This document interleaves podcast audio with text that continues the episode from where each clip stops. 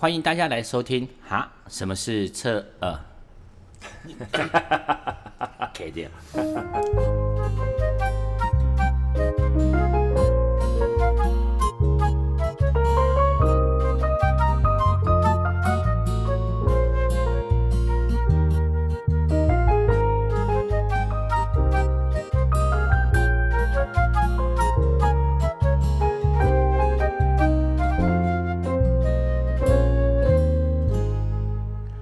欢迎大家来收听哈，什么是社会创新？我是节目主持人魏章志。那今天我们从第一集谈到什么是社会创新，邀请了社会局局长。那其实我们在做社会创新的这件事情的时候，其实蛮重要的有一件事情，说为什么要去做？那它可能对社会有什么样一些影响力呢？所以我们今天很高兴就邀请了，呃，在大专生的这个回游青年里面，很多人都称他科霸。的这个柯永泉柯博士，来，我们是不是请柯博士跟听众朋友打声招呼？好，各位 Podcast 的朋友，大家好，我是柯永泉柯博士。知道你们早期在做大专生活有青年的部分，那也滚动了很多的大专青年投入到这个农村。那当时在做这些的计划里面呢、啊，你有没有可以跟我们分享看看这个过程当中有多少有一些是你印象比较深刻的这些的青年？呃，大专生回游农村这个计划，从这个二零一零年开始，至今也已经十二届了。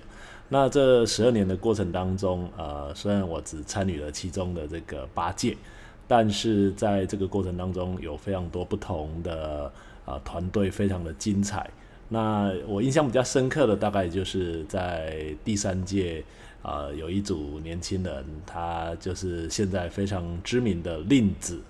啊，那他的创办人廖怡啊这位同学呢，当时就是参加回有农村，那现在已经成为创业的这个开模嘛，对不对？那因为好像他是从呃大学部，后来又到研究所，然后从参加回农村，可能科霸你给他的影响，他就后来就留在了这个农村里面，开始创造这个新的品牌了嘛。那除了呃像令子这个之外，那还有没有什么其他的团队的部分？好，呃，不敢说是我给他的影响啦。我觉得，呃，青年要回到农村，除了这个政府或者是周遭朋友给他的一点支持之外，他自己也必须要有这个决心跟热情。那我另外印象比较深刻的，大概就是在我们这个社创中心里面的这个徐正杰同学哈。那他也是从大学时期参加回游农村之后，啊，在毕业之后就加入了这个。呃，社会创新的行列，嗯、那他制作的这个锂盐笔啊，还有从这个原原本的铅笔到原子笔到钢笔啊，那这一系列的创新的过程当中，其实他开发了出了很多用这个废弃的锂梗做出来的周边商品，那用这样的呃制作结合它的设计，结合这个行销。然后去形成一个这个资源循环的这个商业模式，那其实这个对社会创新来讲都是啊非常重要而且令人这个感佩的一个行动。对，因为好像这个大专生回游农村的这个计划，那个有一般的农村，有山里面的，好像也有靠海的、海洋的这些的青年。那海洋的部分，像澎湖的那个青年，也许呃，我们科爸也可以跟大家来分享一下。哦，是的。呃，在澎湖呢，他是这个第五届的这个学生哦，是杨富慈。那他当时参加回游农村比赛的时候，还在东海大学念书。那因为他利用这个参加比赛的机会，回到他的故乡澎湖去做社会创新的事情。那一参赛完，虽然在当年他并没有得到大奖，但是呢，他。参赛完之后呢，他觉得他有这个义务跟有这个责任，应该回到澎湖去啊、呃，守护自己的家乡，甚至于把自己的家乡的这个美好告诉大家。所以他就毅然而然转学哦，回到澎转学哦，对，转学转回去澎科大，然后呢，就在澎科大一边念书，就一边做这个石沪的修复跟保存的工作。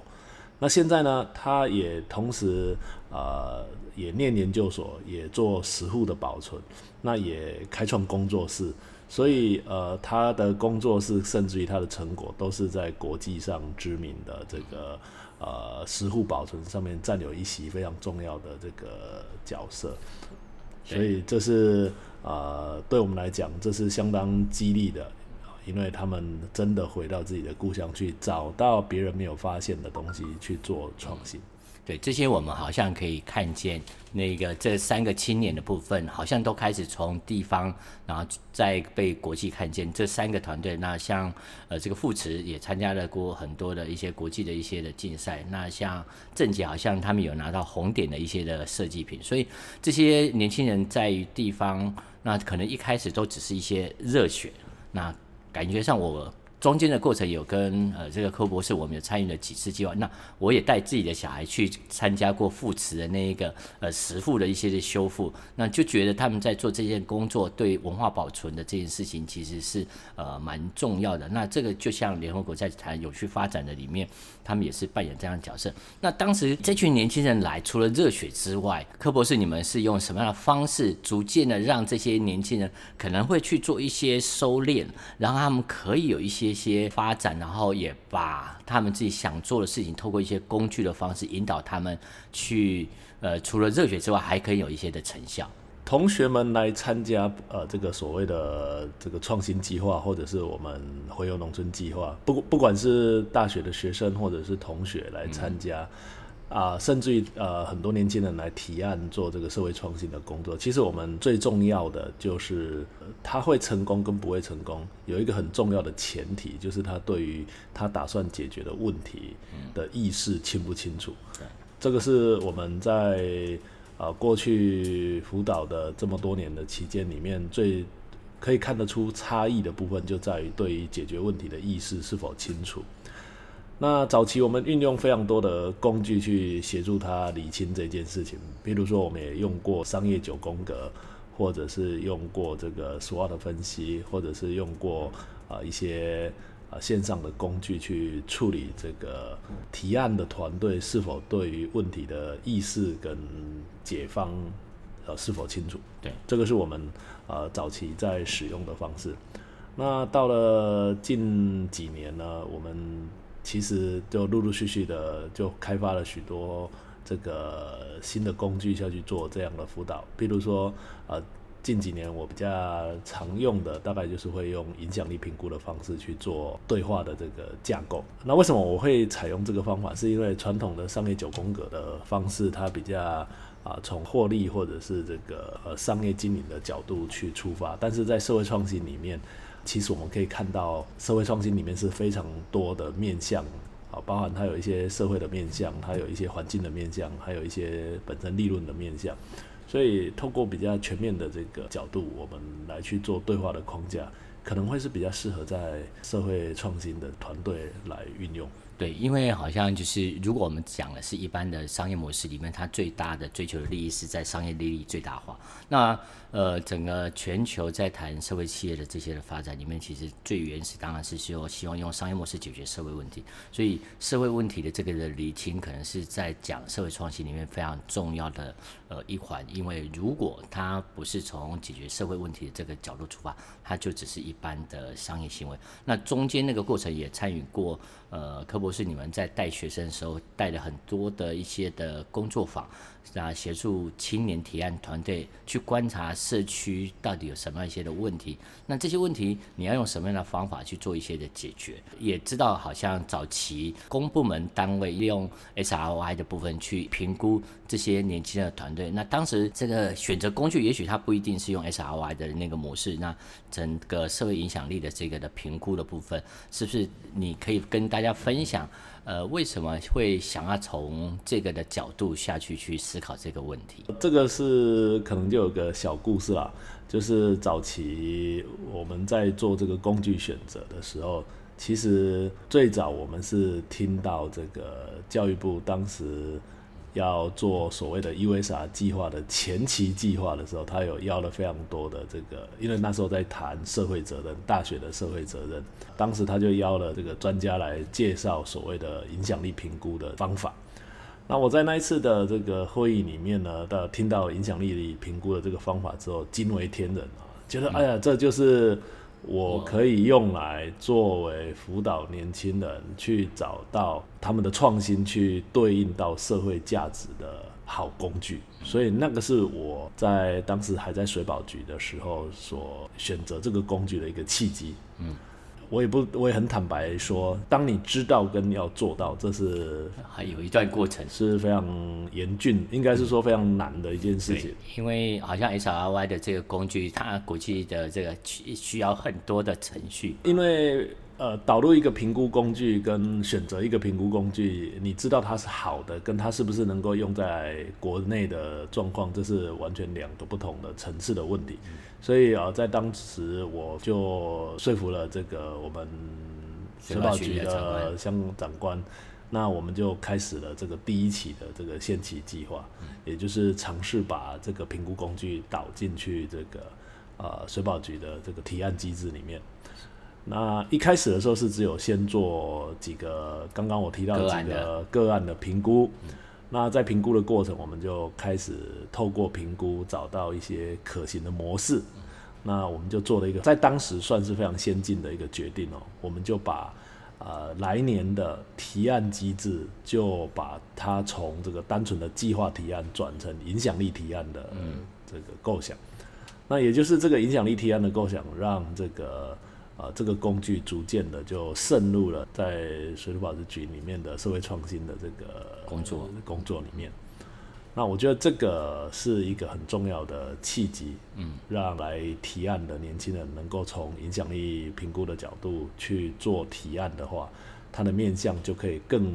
广泛的去考虑到，除了团队的营收，那他必须要考虑到环境的影响，也必须要考虑到这个他的相关的。员工的福利，或者是啊、呃，他服务对象的好处，甚至于社区的这个发展，嗯、那这个是一个非常重要的一个转变。呃，这个就是一个非常重要的一个历程的这个的转变。所以，呃，这个社会影响力的评估的这个工具，刚刚您提到，就是说，除了在意商业行为之外，它是对于环境。呃，经济跟员工，还有周边的这个社区，所以我们有机会去看到，是说这个社会影响力评估的这件事情，好像一开始要去界定社会影响力跟利害关系人的这个的部分。所以在这个的方向，是不是请柯博士跟我们去谈？假设你想要做这件事情的时候，这个利害关系人的这个的角色。怎么样去探索？好像以前学生只是觉得，哎，我有创意，我想要做，就觉得我的付出就可以改变的地方。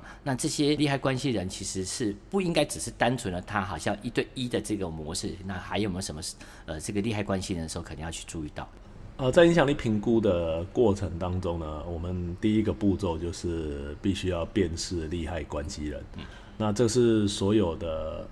影响力评估开始的第一步啊，在我跟农村或地创的这些青创团队的一些沟通的过程当中，汇整了一下这个目前在企业的呃永续报告，还有这个 B Corp 的认证的这个面向来看哦，其实有七大面向是我们经常会面临到的哦。第一个面向大概就是你这个团队的本身啊，你的团队还有你自己的员工。那第二个部分就是地球的环境啊，嗯，那地球的环境是一个很重要的一个利害关系的对象。那第三个部分就是相关的政府单位啊，啊，那第四个部分就是这个你的赞助单位或者是你的投资人啊。如果从公司的角度就是你的股东，那从这个提案的角度来看就是你的投资或者赞助单位。那第四个就是我们一般会比较团队会比较容易理解的，就是所谓的你的服务对象或者是你的客户，啊，那这个一般我们大概都只着眼在服务对象跟客户。再来一个就是这个很大的一部分，也是一般的轻创团队比较少去思考到的，就是你的合作单位。那合作单位，呃，在企业来看，就是你的上下游厂商的概念。如果以企业来看的话，其实上下游厂商的这个供应链管理里面是非常重要，哦、非常重要的一环。对，那在青创团队里面，其实啊，他们在地方提案的时候啊，他们去跟社区发展协会合作啊，或者去跟小农合作，其实那个都是他的合作的上下游的关系，都是他的合作单位。对。那最后一个才是所谓的这个一般的社会或者是居民，这些并没有实质参与在他的计划里面，但是却会被他的计划所影响的。是啊，我举个比较实际的案例啊，譬如说我们在新社，嗯，新社如果你是做一个所谓的旅游或发展计划，你的服务单位可能是这些消费者，你的合作厂商可能是新社当地的这个民宿啊、民宿啊或者相关的这些产业。但是如果你在提案的时候都只有讲到这两件事情，嗯、那你就会很大的程度就忽略了当地如果没有开民宿或者是单纯只是住在那边的居民，嗯，那他就会饱受塞车之苦。啊，就是带动了观光，可是居民却带来了不便，对，生活品质可能反而降低了，嗯、所以这个就是所谓的负向的这个 impact。会可能会产生在居民的身上。嗯，那透过这样比较全面的这个检视跟这个啊全面的这个利害关系人架构，就比较有助于我们来辨别利害关系人是否他们的正影响跟负影响得到平衡。嗯、这也是为什么我会说它是利害关系人分析里面是影响力评估最重要的一部分。是如果以我个人到不同的这个审查去审查的话，我第一个一定会先看这个啊。就是，也许你的一头热，认为你可以改变地方，可是却缺乏了你对于地方所产生的负面的这个的影响。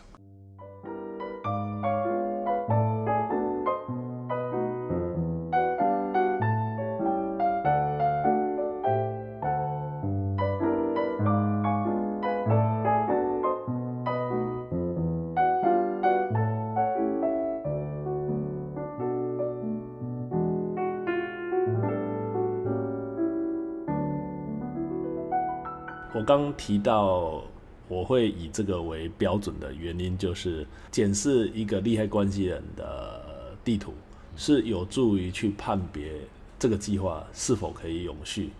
因为过去有个有趣的概念叫做“羊毛出在狗身上，猪买单”，其实它就是利害关系人的对应跟分配。所以这个猪买单搞不好是一个负向的这个猪买单的这个部分的影响。是的，也就是说，如果在利害关系人地图上面你可以找到均衡，那这个计划能够永续的机会就大了。嗯、那如果它不均衡，也就是说负负向影响大过于你的正向影响的话，那光是居民的抗议就足以阻碍你这个计划的持续成功。对，这个就有点像之前早期有很多的商业模式的部分到了地方，说可以带动地方的经济发展、就业。但是它对于地方的这个呃健康就造成很大影响，所以地方就有很多的反弹，所以因此也会影响到当地的一些对这个案子的一些支持度的这个角度。是的，嗯。然后我们在讲这个呃社会影响力评估的部分，还有一段哈、就是我们如果从商业行为里面去看见的时候，可能它的营收就是一个很好的评估的一些的依据。那但是在社会影响力评估的这一个有关呃这个效益评估的这个部分，呃，他们除了呃你的带来的收益之外，它后面还有计算的这些事情，说有哪些东西是会有去计算，可是也许我们在做评估的这个过程当中。可能比较会去忽略到的。从影响力评估的角度来看，我们是必须要针对每一个 impact 或者是 outcome 去做评价。嗯。但是在因为评价本身是一个非常专业的事情，对，所以在我过去这几年做影响力评估的教学或者是导入的状况。下，我其实慢慢的会发现，不一定要做这个价值对精准的价值评价，因为大家都被影响力评估这个评估这两个字给误导了。嗯啊，基本上影响力评估或者是影响力，它更好的说法应该叫做影响力管理。嗯，那影响力管理主要的原因就是在管控你的操作的或者是计划的这个流程跟这个 impact 的发生。发生。所以，呃，影响力管理如果从决策的角度来看，它其实是一个决策框架。嗯，透过这样的决策框架，是有助于计划的执行人，不管是团队或者是计划的这个这个大计划的操作者，去啊、呃、管理你所提供或补助或投资的这个计划是否能够创造正向的这个价值。所以它并不一定要去看到最后端的那个数字，算出数字，对，只要能够足以做决策，那这就是会是一个管理的方法。也许。呃，有关效益评估，对于这些呃社会创新的组织，或是这些青年，可能也许它发展到某一种规模，我们再去谈后端的整体效益评估。但在起初的部分，它可能在讲社会影响力的这个影响力的管理这件事情，可能是一个最开始比较重要。因为我自己也在学校教书，也会看到学生可能有很多有热情，但是热情怎么转换成社会影响力？而刚刚也在谈到说，这个正向跟负向的时候，很常会担心的就是。自以为的正向会对对方很大帮助，呃，但是却后面那个负面的这件事情，反而会影响到整个计划的一些的发展。那我也看见你从这几年从带学生开始去做这个回游农村，然后刚刚。呃，透过教育部 USR 的社会责任，看见社会影响力评估之后，发现你自己那个除了公部门的工作之外，你也致力去推这个社会影响力的部分，好像成立一个粉丝团。然后你可不可以跟大家分享你为什么想要做这件事情？好，要谢谢主持人啊。呃，我在这两年就成立了一个社会影响力思维这样的粉丝页哈。那主要的原因也是我看到了那么多的这个年轻人，或者是 USA 的提案，甚至于很多清创的计划，在提案的过程当中，其实这个概念并没有办法，很多都是重复提了错误的案子或者错误的这个方向，所以我就决定说，呃，那可能在我公余之时，我可以来将这样子的一个工具或者是这样的概念，来传递给更多的。团队或者是政府机关来指导，因为它毕竟是一个思维跟管理的工具。那如果我在公务上面并没有可以直接使用的对象的时候，那何不把这个能量啊开放给更多的人来指导？所以我就成立了这样的粉丝团，做粉丝团。此外呢，当然这是一个开始，毕竟我一直在谈社会影响力，那我总得自己在。做了一些自己也做了一个社会影响力的这个工作，社会影响力的工作。那进一步，我在今年也就发起了这个影响力时间 Impact Hour 的青创世代的这个敏捷真人的计划。计划，那这个也是等于在公务之外由我来做这个发起。那也邀请了一些好朋友，包含这个呃以利科技啊，或者是我们。台中社创基地这样的合作单位一起赞助这件事情，也就是我也在管理我的利害关系人啊，那希望能够透过这样子的利害关系人的管理，也让这些愿意共同站出来帮助清创的，不管是公司团队或者是伙伴，都能够在这个过程当中得到他们想要的 value，嗯，得到他们想要的价值，那我们就可以让这件事情在没有这个。呃，公部门或者其他的支持之下，我们能够让这件事情发生，嗯，那也来测试一下这个所谓的这个影响力发生这件事情是啊、呃，怎么透过利害的关系人的管理而产生。这个也是我在今年啊、特别是希望能够把这些知识或者是这些概念能够落地跟实践的一个方法。对，因为呃，看见你做那个志工团的部分，就可以发现，哎，里面有很多志工是你当时你的影响力再。创造出来，对于他们，他们已经在社会上有做了一些社会影响力的部分，他们这次又重新扮演另外一种，以前是获得，现在这是只提供 giver 的那个部分，就会发现，呃，你当时社会影响力的这件事情，好像逐渐有一些成型的这些的样子去导入。那你能不能再稍微再谈你的这个志工团的这个，呃，现在有多少人来参与这件事情，或是团队啦，或是你的那个志工的老师的来源？我会提倡这个敏捷志工，主要的原因是我也是看到一个呃两个小小的社会的问题，就是啊目前在市面上敏捷管理是这个当前呃最受这个管理界所推崇的一个管理方式，包含像这个网飞或者是这个 Spotify，大概都是用敏捷管理来做他们公司的这个营运的这个导入。那在台湾呢，敏捷管理大家虽然都很推崇，而且也非常多的人去考了敏捷管理的这些证照或者是方法，但是呢，他们都面临到一个问题，就是这样子的管理模式要运用在他的工作上面，其实他会严严重的会受到这个公司的规模跟领导人是否有意愿导入的这个影响。然后。它变成有学，但是没有办法实践，没办法用实践。所以我看到了这个问题，我自己也学，但是我也不太可能立刻就在公部门马上使用。哦，我只能这个循序渐进的去使用，所以我就看到了这个缺口。那另外一方面呢，我觉得在青创团队里面，大家都很有热情，但是并不一定能够运用比较新的或者是比较前卫的管理的模式下去做这个计划的管理。特别是我们有一些我们在过去的这十年来看，啊，对于清创团队的这个培力，大部分都会着眼在。呃，会计啊，核销，嗯，还有商业模式、行销，或者是这些呃电商的这些运用的上面，嗯、但是却比较少去对他执行计划管理的部分去做培训，嗯，所以我在这个两个缺口底下，我就把这两件事情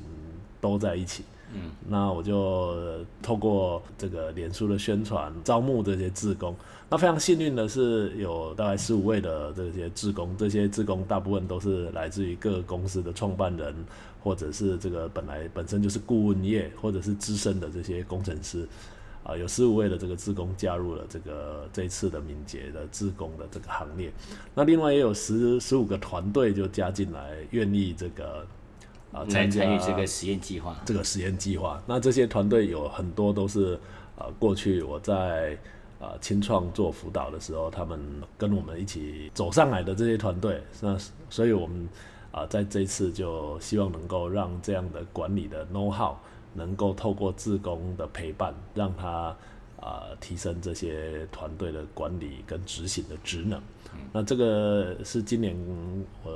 launch 的一个计划，希望。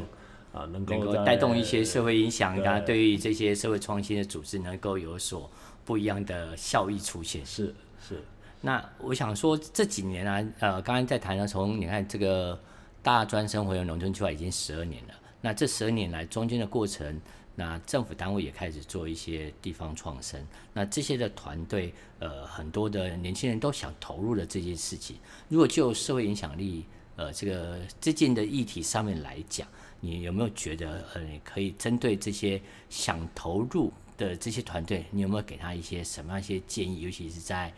呃，这个社会影响力的这件事情的思维上。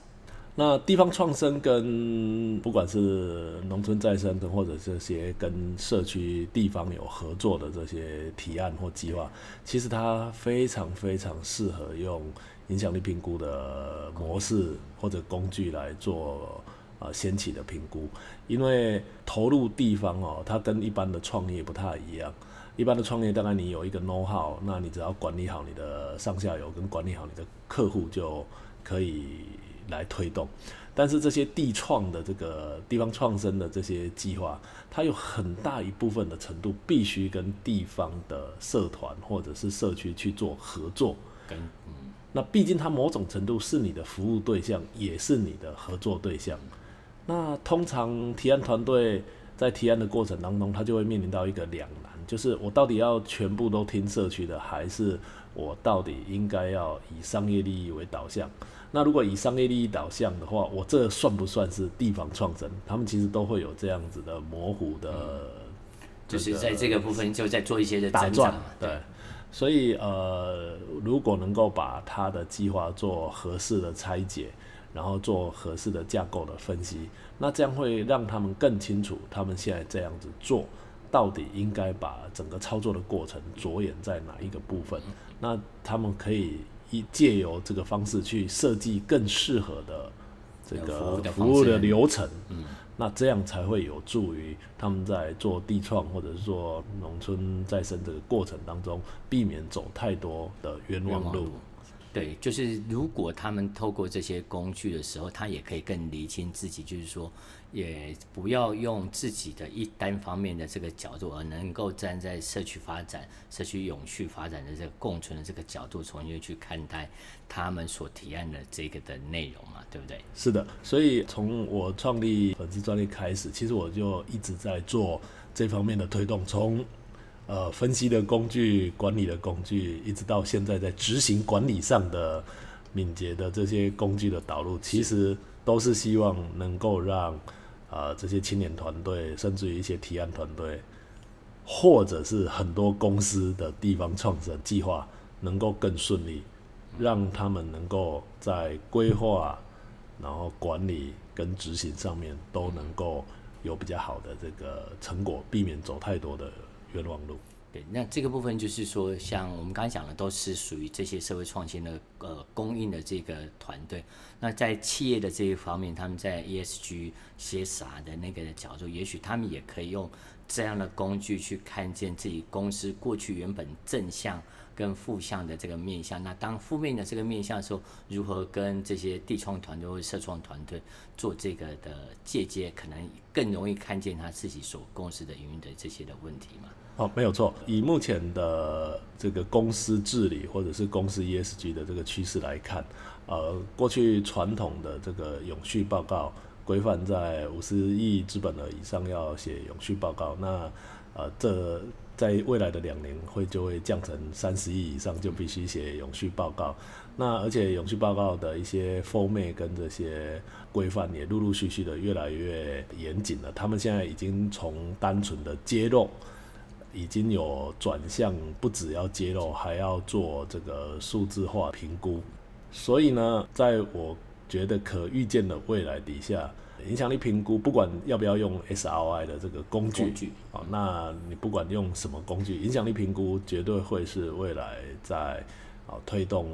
不管你的你是做社会创新还是做公司治理 ESG，都是会被拿出来做运用。